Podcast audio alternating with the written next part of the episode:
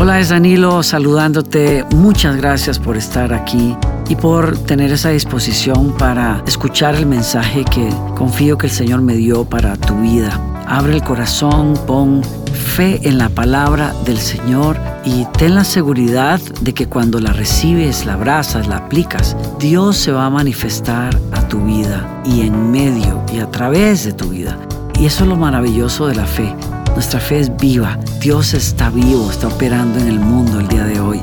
Así es que prepárate. Sé que va a ser un buen tiempo y acompáñanos en este encuentro con Dios a través de su palabra. Capítulo 7 de Romanos, el verso 15 en adelante. Voy a leer verso 15, verso 21, 22, 23. Porque lo que hago no lo entiendo porque no practico lo que quiero hacer, sino que lo que aborrezco, eso hago.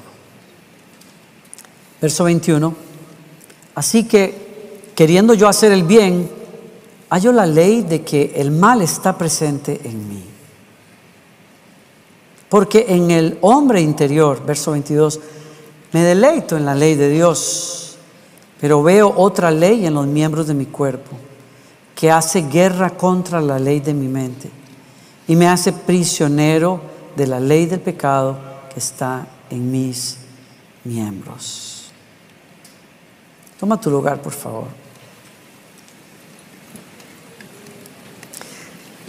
Si lees este versículo por primera vez, si nunca lo has leído y no sabes ni siquiera pues de qué se trata en la carta a los romanos o algo por el estilo, Nunca pensarías que la persona que escribe estas palabras tan honestas y tan fuertes, la persona que, que escribe aquí diciendo, vivo en un predicamento, vivo en una especie de contradicción filosófica existencial, porque soy una persona que quiere hacer lo bueno, pero termina haciendo lo malo. Amo las cosas buenas, pero termino practicando las cosas que aborrezco. En otras palabras, si alguien me viera, si alguien pudiera estar lo suficientemente cerca de mí para ver cómo soy en esencia, se llevaría quizás una gran desilusión al darse cuenta que soy una persona que tiene nobles deseos, pero terribles conductas. Me suena como alguien que uno conoce por ahí, alguien que conozco. No sé, no sé si usted, pero claro, usted dirá, ¿de quién estarán hablando? Porque pues aquí en la iglesia no hay gente así. Diría mi hija, ¿really dad? No hay gente así porque todos nos... El tema es que cuando venimos a la iglesia todos ponemos la mejor cara que tenemos. Bueno, tratamos. Y nos vestimos de la mejor manera. Yo soy todavía a la antigua, yo soy de los que piensan, pues a la iglesia hay que tratar de vestirse de la mejor manera. He hecho a la antigua realmente todavía, pero yo digo, está bien, o sea, Alguna vez se pasa, qué sé yo, nuestros hijos vienen más cómodos a la iglesia, sus tenis y toda esa historia. Alguna vez vine a predicar así y bueno, pero, no tiene que ver nada con eso. El tema es, eh, soy más del pensamiento que las personas tienen que disponerse a venir a este lugar de una manera eh, bonita, bien. Y eso suena muy a los abuelos de nosotros y a mí qué me importa. Pero yo creo que es una manera de honrar a qué venimos acá. Pero ese no es el tema tampoco. Venimos con la mejor cara que podemos. Sin embargo, si alguien tuviera suficiente, suficiente tiempo de acercarse a nosotros, se daría cuenta que somos como cualquier otra persona. Tratamos de hacer lo mejor que podemos, pero terminamos muchas veces traicionando esos deseos que tenemos. Y es la cruda realidad de nosotros, los seres humanos, y de los cristianos. Y esa es una de las cosas, esa esa dualidad, si puedo usar la palabra, esa dualidad de vida en donde vemos buenas intenciones, se va a la iglesia, se hace esto, lo otro, pero al mismo tiempo se ven unas cuestiones que la gente dice, qué hipócritas los cristianos. Y claro, una sociedad o una, una gente, una persona que no ha tenido la experiencia de tener un encuentro con Dios, no, no puede leer por qué los cristianos se contradicen muchas veces o nos contradecimos y entonces se, tilda de hipócrita cuando en realidad lo que se está viendo muchas veces es la realidad cruda de la humanidad, de las personas que profesamos seguir a Cristo y que no dejamos de ser seres humanos. Dije todo eso porque la persona que escribe es Pablo, San Pablo, en la tradición más, este, la tradición más ortodoxa, lo llamarían algunos San Pablo. Pablo, el apóstol de apóstoles en el Nuevo Testamento, es la persona que escribe esto y dice, no entiendo el rollo que yo tengo en mi corazón porque todo lo que quiero hacer no termino haciendo y hago lo que aborrezco, dice él. Y tengo que reconocer una cosa, el mal está presente en mí. Si cuando tú viniste a Jesucristo, si cuando tú estás, cuando tú comenzaste a venir a la iglesia, pensaste que ibas a dejar de lidiar con el mal, te equivocaste, te engañaste a ti mismo. También sería un error pensar que es imposible no tener victoria sobre el mal, ese sería otro error. Pero la realidad de realidades es que la Biblia nos enseña a todos nosotros que hay una lucha real, palpable, fuerte, clara, inevitable en la vida de cualquier persona que quiera seguir a Jesucristo y es la lucha con el mal presente en él mismo. Porque la escritura nos dice a nosotros, todos pecaron y están destituidos de la gloria de Dios. Todos somos pecadores, todos. Y dice una vez una versión, una una escritura también en, el libro de Romanos, dicen las escrituras, no hay ni un solo justo, ni siquiera uno, aún ese que usted ve tan lindo, y usted dice, Señor, lo único que le falta, Señor, es ser cristiano, hasta ese al que usted le echó el ojo, mija, esa cara tan linda, hasta ese. Y usted que dice, no, ella es un ángel, solo le faltan las alas, hasta esa también. La crudeza de la realidad espiritual, del pecado que reina en los seres humanos es tan fuerte que claro, golpea y no es una doctrina popular hoy. ¿Saben por qué? Porque no es popular realmente, porque las personas dicen, cuando cargamos a nuestros bebés recién nacidos, decimos, no puede ser que este sea un pecador. Este es un ángel que bajó del cielo, pero este niño y usted y su abuelo y la tía, esa maravillosa que usted tuvo, todos son pecadores, todos, todos nacimos con la capacidad de pecar, de cometer pecados. Pero el pecado, que es una naturaleza que nos alejó de Dios, está adentro de cada uno de nosotros los seres humanos. Tenemos una tremenda, estoy diciendo esto, tenemos una tremenda capacidad de hacer cosas maravillosas, de ser, de ser filántropos, de entregarnos a, a la caridad, de crear bellezas, ¿no? Pero al mismo tiempo somos tremendamente capaces de ser profundamente egoístas y pintarlo de otro color. Y esa es la realidad. No vuelva a ver a nadie, por favor. Pero esa es la realidad de todos nosotros. Yo acabo de estar con mi hija en, un show en Broadway que siempre quisimos ver. Eh, mi esposa nos regaló eso y gracias, mi amor, de veras, porque siempre he, he, dicho que voy a querer verlo y tal, pero nunca he hecho nada. Ella es la que organiza y hace la logística muy bien. Y, bueno. Entonces nos fuimos a verlo el otro día y Victoria y yo estábamos con la boca abierta, estábamos viendo, quitemos de lado los elementos de la cultura, digamos, pagana, africana, eh, quitemos de lado esas cosas, pero, pero el, el show en sí mismo es un espectáculo que te deja con la boca abierta.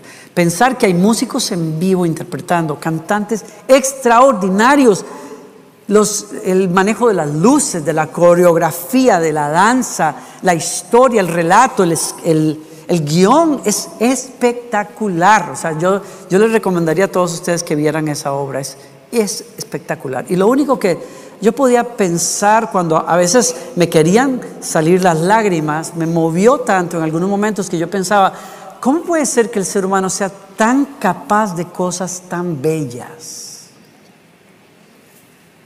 Pero la realidad bíblica que sigue predicando el cielo es el pecado, somos capaces de cosas bellas que nos pueden hacer creer que no somos, pero somos pecadores. ¿Y saben cuál es la otra cosa? No hay nada que podamos hacer para remediarlo, nada, absolutamente nada. Nada. Ahora, las religiones del mundo se dedican a tratar ese problema que tenemos los seres humanos. ¿Cómo? Bueno, nos ayudan a construir una escalera para ayudarnos a, acercarnos más a Dios y hacernos aceptos delante de Él. Y entonces están las prácticas espirituales y la oración y el ayuno, subir a montañas sagradas, hacer promesas, cuánta cosa, vestirse de cierta manera, leer este libro. Yo no sé tanta cosa que, hacen las religiones para ayudarnos a llegar allí. E incluso el cristianismo muchas veces se, desvirtúa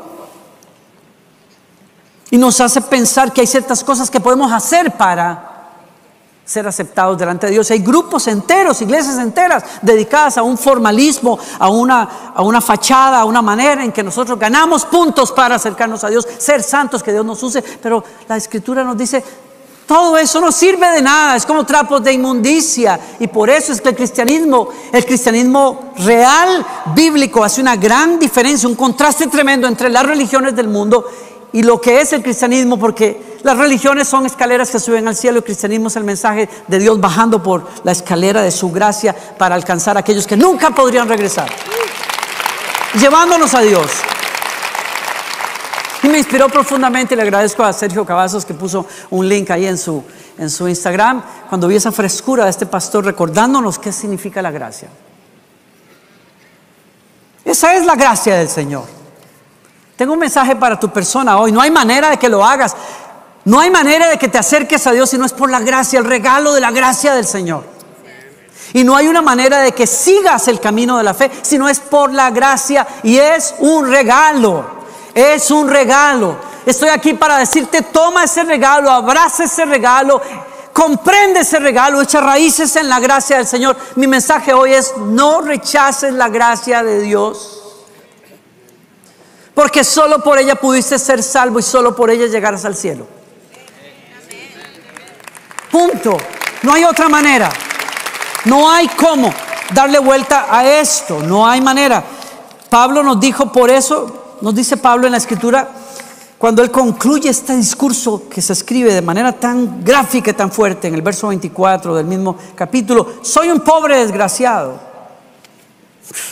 Pablo, bueno, tendríamos un, tendríamos un problema con la confesión de fe, ¿no? Porque Pablo diciendo que es un pobre desgraciado, pero ahí está. Es un, es un, es un cristiano honesto.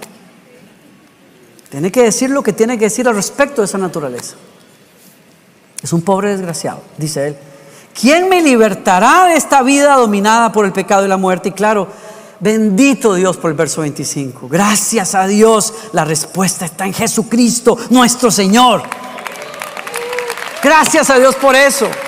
Si crees en Jesucristo, crees en su muerte, crees en su muerte por ti, crees en su resurrección, crees que es el Hijo de Dios, crees que es el Salvador del mundo, entonces ábrete a la gracia del Señor.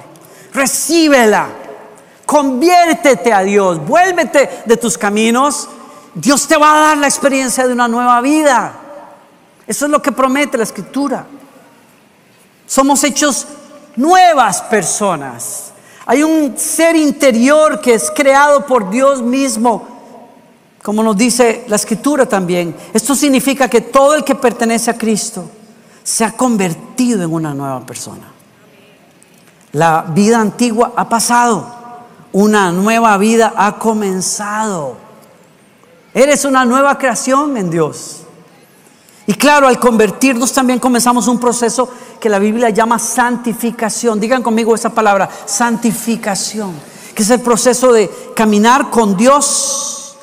Un proceso en el cual Dios nutre nuestra nueva naturaleza para que nos parezcamos más a Él. En eso estamos todos nosotros, ¿sí? Pero esta es la clave. Y leí al doctor Lucas Leis precisamente a raíz de un libro que que recién sacaba, que me encantó. Presta atención a esto. Dale un codazo al que está a tu lado para que si está dormido se despierte y si no, que se enfoque. Escucha esto. No significa ser cristianos, nacer de nuevo, no significa que perdimos la capacidad de pecar. Y la mayor prueba de eso eres tú mismo y yo. Sino que ganamos la capacidad de no hacerlo. ¿Alguien escuchó? No es que perdimos la capacidad de pecar, sino que ganamos la capacidad de no tener que pecar. Ya no estamos bajo el control del pecado. Ese es el mensaje de Pablo. Wow, gracias Señor por eso. Pero como él continúa diciendo en su libro, él dice, ah, este es mi punto, estoy tratando de poner la base para el mensaje, estoy apenas en la introducción. Entonces, ¿cuál es la base? La base es, la base es, hay una batalla real en nosotros, ¿por qué? Porque hay un hay una vieja naturaleza que siempre va a buscar el pecado, siempre va a gustar del pecado y siempre, si no está en problemas, se va a meter en problemas. Pero está la otra realidad que es, hay una nueva creación que es el Espíritu Santo en mí, viviendo en mí, nutriéndome, empujándome hacia las cosas de Dios y dándome el poder para decir, no. Bendito Espíritu Santo. Bendito sea el Señor. Gracias a Dios por eso. Pero esa naturaleza, como dice Lucas en su libro, terminaba diciendo, debe ser estimulada, nutrida, protegida. Y eso me llamó mucho la atención. O sea, yo tengo que saber que para mi nueva vida yo necesito poner ciertos linderos, ciertos límites para no permitirle a mi vieja naturaleza irse de cabeza hacia el pasado. Porque si yo no la vigilo, o sea, si yo no vigilo mi nueva vida, si no la nutro, si no busco las cosas del Espíritu, si no nutro mi alma con el bien, y si no pongo límites, rápido me voy a volver hacia los viejos caminos. Y eso es lo que está pasando con muchos de nosotros. Y por eso algunos, cuando se dan cuenta de que es una batalla real y fuerte y, ruda, y de todos los días y de toda la vida, señores, de toda la vida. Si no tienen que decir nada, pero se los tengo que decir. Si usted pensó que algún día usted va a dejar de lidiar con esas tendencias, a esas tentaciones, pues fíjese que no. Y usted me dice, entonces, ¿para qué estoy aquí? Busque usted la respuesta, mijo. Si estás aquí es porque crees, y yo creo que podemos experimentar victoria, sí. Yo creo que sí. Yo creo que podemos experimentar victorias.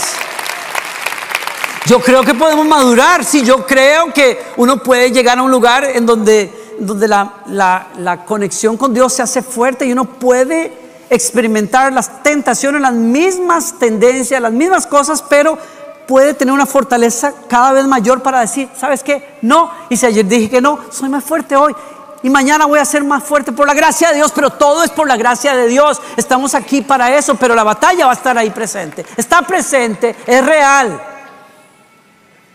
Es real. Y está pasando con todos nosotros, ¿no? Entonces, quiero animar a los de ustedes, a, los que están peleando, no resistas la gracia de Dios. Porque es la única que te puede ayudar a echar fuerzas nuevas en este nuevo caminar. No resistas, recibe la gracia del Señor. Recíbela y no te desanimes cuando te ves proclive hacia el pecado, hacia las cosas de antes. No, no te desanimes diciendo, yo nunca nací de nuevo, porque ¿cómo es que un cristiano puede pensar siquiera? Pues sí pasa.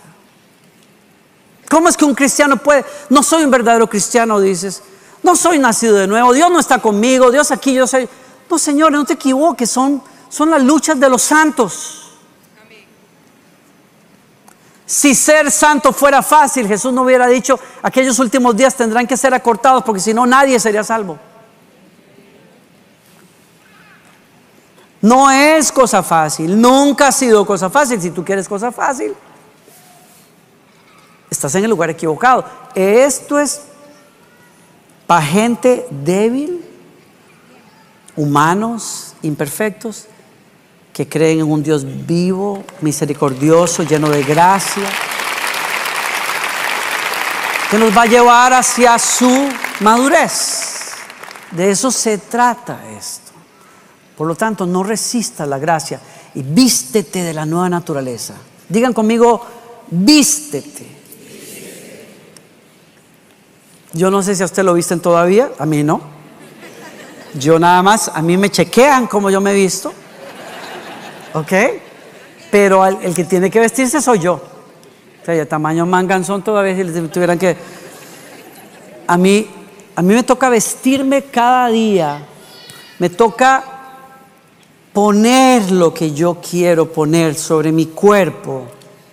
Necesito adoptar Y cuando, cuando soy más exigente, tomar medidas de cómo quiero que se vea mi ropa y quiero verme de cierta manera y me gusta, cultivo, de nuevo, cultivo un, un deseo de verme bien, de verme de cierta manera. Eso me gusta, siempre me gustó. ¿no? Yo tengo que hacer el ejercicio de vestirme bien como a mí me gusta. Yo cultivo a mi hija y lo hacemos entre los dos, vístete de cierta manera, o sea, vístete, el trend, la tendencia en el mundo es cada vez más desfachada la gente, cada vez todo más roto, más color. Yo digo, qué increíble. Hace, la gente paga hoy más de 100 dólares por un pantalón al que parece que le pasó un autobús encima y, este hace 40 años la gente hubiera dicho, qué porquería, o solo, solo una persona en la calle se viste. Hoy no. Hoy entre más greñudo tenga el pelo, más grasa tenga en el pelo, más, ese es otro, otro tema, ¿no? Más rota tenga la camisa, más deshecho los pantalones, los tenis hechos una desgracia, más cool. Yo insisto con mi hija, mi hija, hay que saber vestirse. Usted no siga la tendencia del mundo que va para abajo. Yo tengo que tener, hay que tener clase para vestirse, hay que vestirse bien, hay que verse bien. No importa si la moda es grandísima, a ella le, gusta la ropa grande, está, póngase ropa grande, pero póngase ropa que se vea bien. Aprenda, aprenda a coordinar color. ese es otro tema. Vístase de su nueva naturaleza. Todos los días le va a tocar a usted. Yo, yo Leo Colosenses que dice, vístanse con la nueva naturaleza y se renovarán a medida que aprendan a conocer a su creador y se parezcan más a él. ¿Quién dice sí a eso? Entonces, hay, hay una historia con la que yo termino, que es realmente la que ocupa todo el mensaje, pero termino con eso. Sansón en la Biblia es una persona, eh, Sansón es un juez, es un héroe, un paladín en la historia de Israel que Dios levanta en épocas de crisis para que libere a Israel de los filisteos. Y Sansón es una persona que, que experimenta la gracia de Dios de una manera increíble porque él no hizo nada para que Dios lo usara como lo usaba. Dios lo tocó de una manera tan extraordinaria que él, a él le venían fuerzas que dice la escritura, era cuando el Espíritu Santo venía sobre él él era capaz de hacer cosas imposibles de hacer por un ser humano. Esa es la gracia de Dios por el poder del Espíritu Santo. Él es un ejemplo de eso. Pero es también el ejemplo de una persona que no supo aprovechar la gracia del Señor. Que no sabía, que se resistía a la gracia de Dios. Que abusaba la gracia de Dios. ¿Por qué? Porque sacaba provecho de ella. Me da victoria sobre mis enemigos pero no le permito que me ayude a vencer a los filisteos del corazón. Y entonces él siempre tuvo una afición muy particular por las filisteas. Y siempre se metió en problemas por las filisteas. Siempre regresó a lo mismo. Jovencito, sus papás vieron que le llamaba la atención una niña filistea y trataron de convencerlo. Mira, aquí hay muchachas bonitas, mira, su prima es bellísima, mira que este. Y decía, no, yo quiero a esa filistea. Y yo, me, yo no quiero usar mucho mi imaginación, pero yo me imagino que la filistea te las traía, la bandida. Claro, tenía que ser una cosa brava para que Sansón dijera, no hay en todo Israel una como esa bendita filistea. Y yo la quiero convertir para que adore a Dios con nosotros. Y le fue tan mal porque la, la vieja fue una sinvergüenza, perdón la palabra. Uy, lo traicionó de una manera horrible, pero el tipo siempre siguió buscando a la vieja equivocada. Y usted lo ve levantando las puertas de una ciudad en la noche, pero durmiendo con una prostituta esa noche. O sea, es una cuestión que el tipo, el tipo no entiende el milagro que es él. Él no entiende eso. Y miren que si no lo entiende, que cuando, cuando él tuvo que pelear con unos filisteos en una ocasión, Dice que, encontró, cuando se le vinieron mil filisteos encima, encontró una quijada de burro y con la, con la quijada el Espíritu Santo vino sobre él y acabó con mil filisteos. Y al acabar con mil filisteos terminó con un hambre y una sed que dijo, me muero. Y entonces dice la escritura, y después Sansón tuvo mucha sed y clamó al Señor, has logrado. Y miren cómo le dice Sansón a Dios, miren cómo le habla a Dios. has logrado esta gran victoria por medio de la fuerza de tu siervo. digo, ¿qué? ¿Qué le pasa a este tipo? Has logrado esta gran victoria por la fuerza de tu santo siervo. Yo digo, ¿qué pantalones para hablarle a Dios así cuando él sabía que era el poder del Espíritu Santo? Eso es una persona que no entiende la gracia, pero se, aprovecha de ella. Y Dios que es misericordia, le abrió un pozo en medio de la nada y le dio de beber y lo salvó de aquella. Pero siempre vivió cerquita del pecado, siempre rozándose con aquello, la debilidad más terrible que tenía, que eran las viejas filisteas. Y regresó a las, filisteas y finalmente lo debilitaron y lo hicieron sucumbir. Y yo me permito leerles este pasaje final que dice, día tras día lo estuvo fastidiando hasta que Sansón se hartó de tanta insistencia, porque se buscó una vieja intensa, como dicen en Colombia, pero intensa, intensa, intensa, intensa.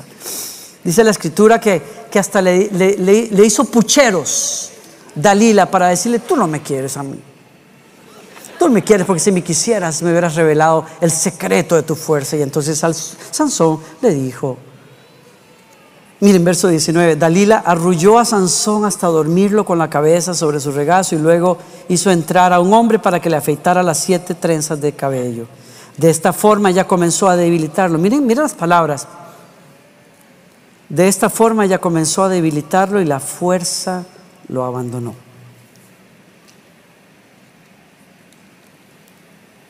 Una persona que no entiende el poder de la gracia de Dios sobre su vida y se atribuye las victorias y juega con esa gracia, se expone a esto. A que, a que ese juego lo debilite al punto de que su fuerza se vaya. Y entonces ella gritó, Sansón, y los filisteos han venido a capturarte. Y cuando se despertó pensó, haré como antes. Miren qué bandido que era. Yo me la he jugado una y otra vez, tranquilos, que eh, yo lo tengo todo fríamente calculado. Haré como antes y enseguida me liberaré, pero no se daba cuenta de que el Señor lo había abandonado. Ahora subrayen eso los que ustedes que tienen, tengan sus Biblias, por favor que se le tengan a la mano, porque esa frase es, muy, es una frase capciosa, es una frase muy difícil, muy peligrosa de interpretarla erróneamente. Y nada más voy a decir esto, no todo lo que lees en la Biblia, todo lo que lees en la Biblia es inspirado por Dios, pero no todo lo que lees en la Biblia es verdad revelada de Dios. Hay elementos de lo que lees que son el filtro de un hebreo escribiendo bajo la inspiración del Espíritu Santo y diciéndonos, no sabían, porque los hebreos interpretaban, claro, esta realidad de, de Sansón como el abandono de Dios. Voy a dejarlo ahí y después podemos hablar más de eso. Pero es palabra del Señor, sí. La revelación de la historia es palabra del Señor. Escuchen, ¿qué pasa aquí? La historia no termina ahí. Los filisteos lo capturaron en el verso, capítulo 16, verso 21, lo capturaron, le sacaron los ojos, lo llevaron a Gaza, lo ataron con cadenas de bronce, lo obligaron a moler grano en la prisión, o sea, un desastre. Terminó muy mal. Pero ¿qué pasa al final con él? La historia nos dice en el verso 22, pero en poco tiempo el cabello comenzó a crecerle otra vez. Y con el cabello vino el arrepentimiento, la humildad, que también son regalos de Dios. Y, estoy aquí para decirte, ¿cómo es que uno se conecta con la gracia de Dios cuando la ha resistido? Cuando te vuelves honesto contigo mismo, cuando te vuelves honesto con Dios, cuando bajas la guardia, cuando dices me equivoqué, cuando dejas, cuando dejas de pretender y te abres. El milagro pasa de que lo que no estaba supuesto a crecer vuelve a crecer y es la capacidad de volverse a Dios y decirle, Señor, perdón. Estoy aquí para decirte, Dios perdona el pecado, pero no es ligero jugar con el pecado. El pecado siempre tiene consecuencias, siempre. Sansón murió sin ojos, el último día de Sansón fue un día de vergüenza para el que había sido un héroe. Todo el mundo se rió de él en la nación enemiga que él tenía que vencer. Las consecuencias pueden estar y hay que lidiar con las consecuencias del pecado. Dios perdona, pero hay que lidiar con las consecuencias, claro. Y en su misericordia a veces Dios nos alivia de las consecuencias, pasa. Pero a donde quiero ir es a la oración de Sansón al final. Verso, 16, verso 28. Sansón oró al Señor y miren qué diferente como ora. Señor soberano, acuérdate de mí otra vez. Oh Dios, te ruego que me fortalezcas solo una vez más. Con un solo golpe, déjame vengarme de los filisteos por la pérdida de mis dos ojos. Entonces Sansón apoyó las manos sobre las dos columnas centrales que sostenían el templo, las cuales empujó con ambas manos y cumplió el destino para el cual la gracia había venido, que era vencer a sus enemigos, pero sobre todo consagrarse a Dios y hacerse un instrumento de la voluntad de Dios. Y para eso es que la gracia vino a tu vida. Vino para ayudarte a llegar a donde tienes que llegar. Pero estoy aquí para decirte, no resistas la gracia, tu esperanza está en la gracia de Dios. ¿Cómo me abro a la gracia del Señor? Alimenta esa nueva vida de fe que tienes, esa nueva, nueva naturaleza. ¿Cómo uno alimenta la nueva naturaleza?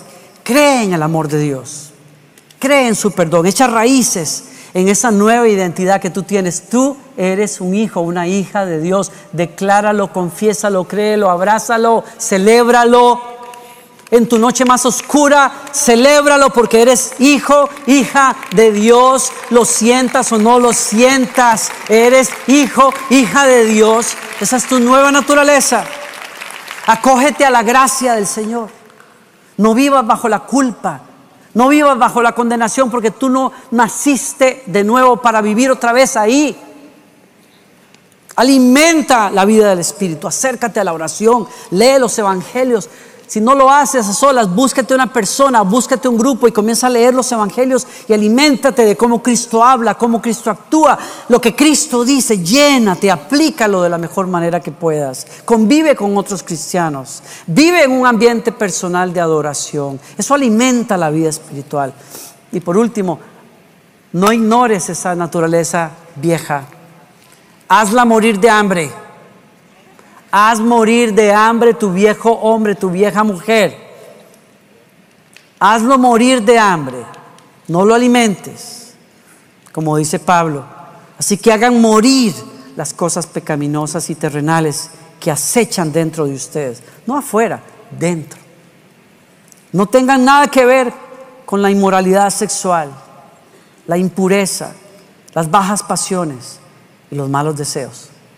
Y no sean avaros. Pues la persona avara es idólatra porque adora las cosas de este mundo. Termino acá, ahora sí.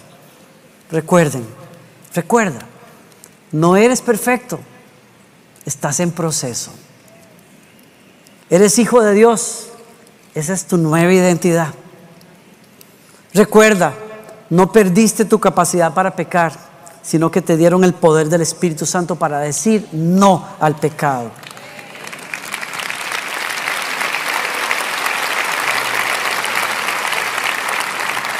Tu nueva vida, tu nueva vida fue un regalo. Y solo la gracia puede ayudarte a vencer y salir adelante. Alimenta tu vida espiritual y ábrete a la gracia del Señor y no la resistas. Estoy aquí para decirte, no resistas la gracia del Señor. Y la gracia del Señor hoy está invitándote a una cosa.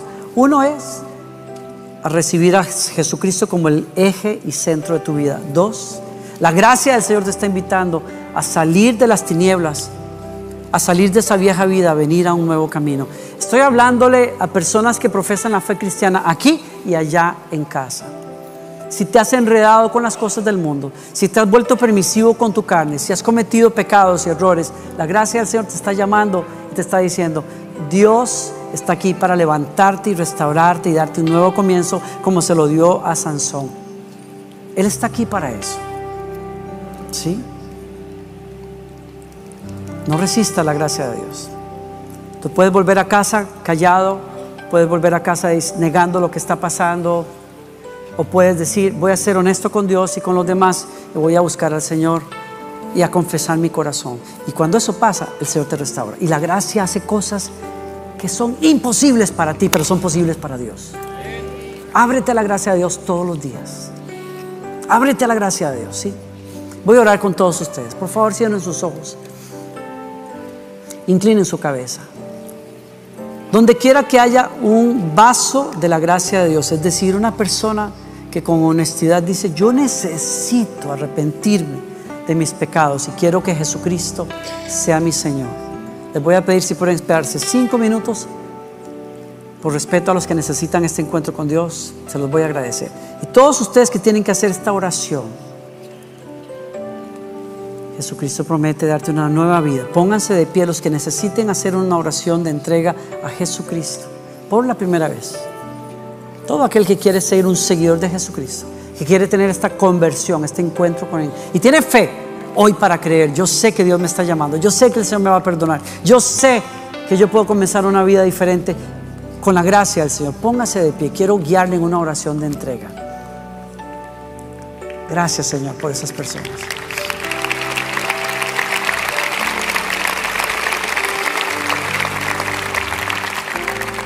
Voy a orar por ustedes en un segundo.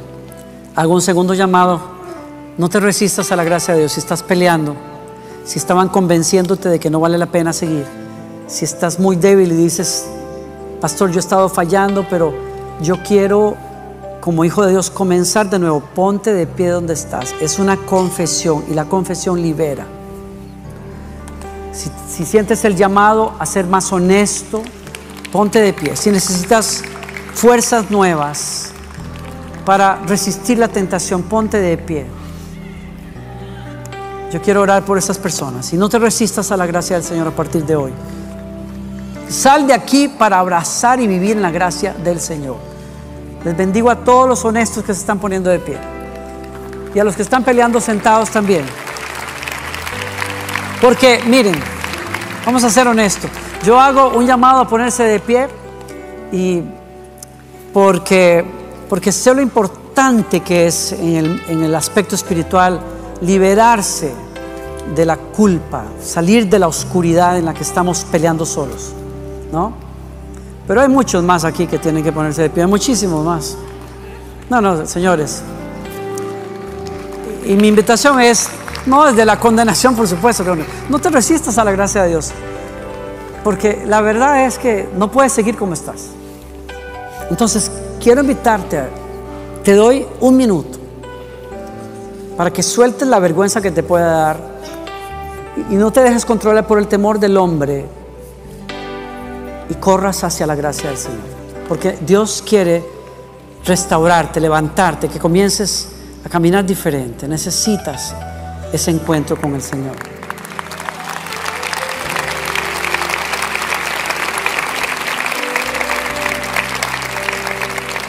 Y habiendo logrado eso, que es un paso de fe, ahora sí a todos les pongo, les pido que se pongan de pie y oran conmigo.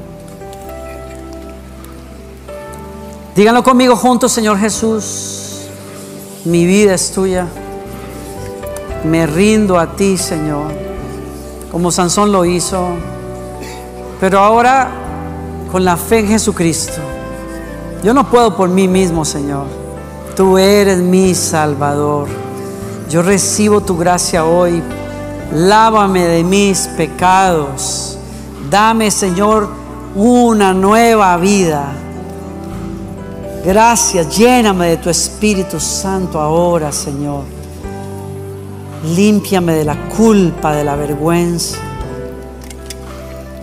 Gracias por hacerme un hijo tuyo hoy, Señor.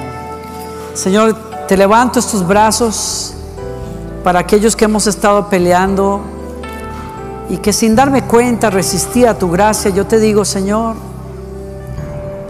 no puedo sin tu gracia, Señor. Me abro a tu gracia, Señor, ahora. Tú eres mi fuerza y mi santidad, mi ayuda. Señor, levántame de acá, Señor. Creo que lo haces.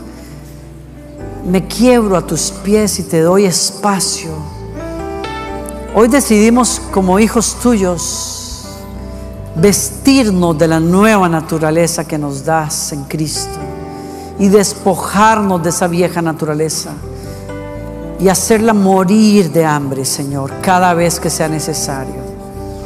Gracias por tu Espíritu Santo que está aquí, Señor. ¿Alguien le puede dar gracias a Dios donde está? Tómese 30 segundos. Dele gracias a Dios. Gracias Señor, gracias Señor. Gracias Señor. Gracias Señor, gracias Señor.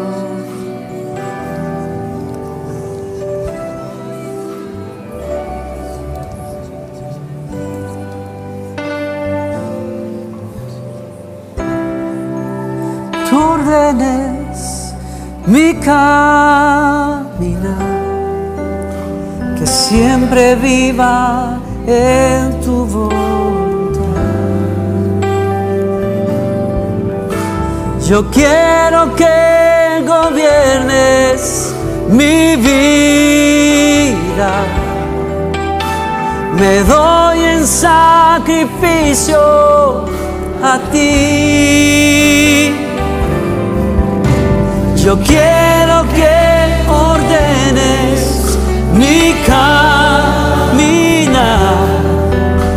que siempre viva en tu voluntad.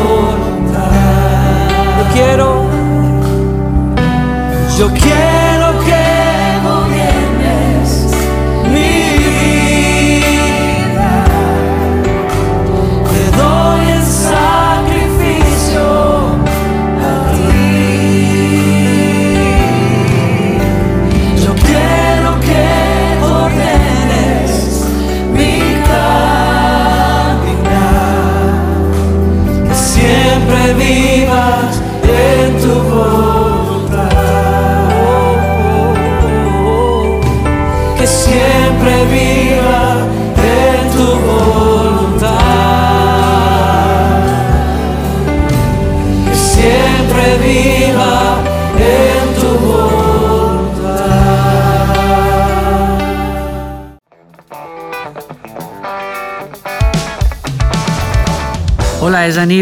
nuevamente saludándote. Gracias por haberte quedado hasta el final en esta prédica y oro en el nombre del Señor desde ya que el Espíritu del Señor selle esa palabra en tu corazón, en tu vida y que la palabra del Señor afecte tu vida, tu matrimonio y las relaciones alrededor de tu vida. Si esto te bendijo, por favor, cuéntale a alguien, compártele el mensaje y también, por favor, búscanos en las redes sociales. Estamos en Instagram, en YouTube, en Facebook y quédate con todo lo que Dios nos está dando cada semana para edificar tu fe y para llevarte a ese destino que Él tiene para tu vida. Un abrazo grande, estamos orando por ti. Gracias por estar acá.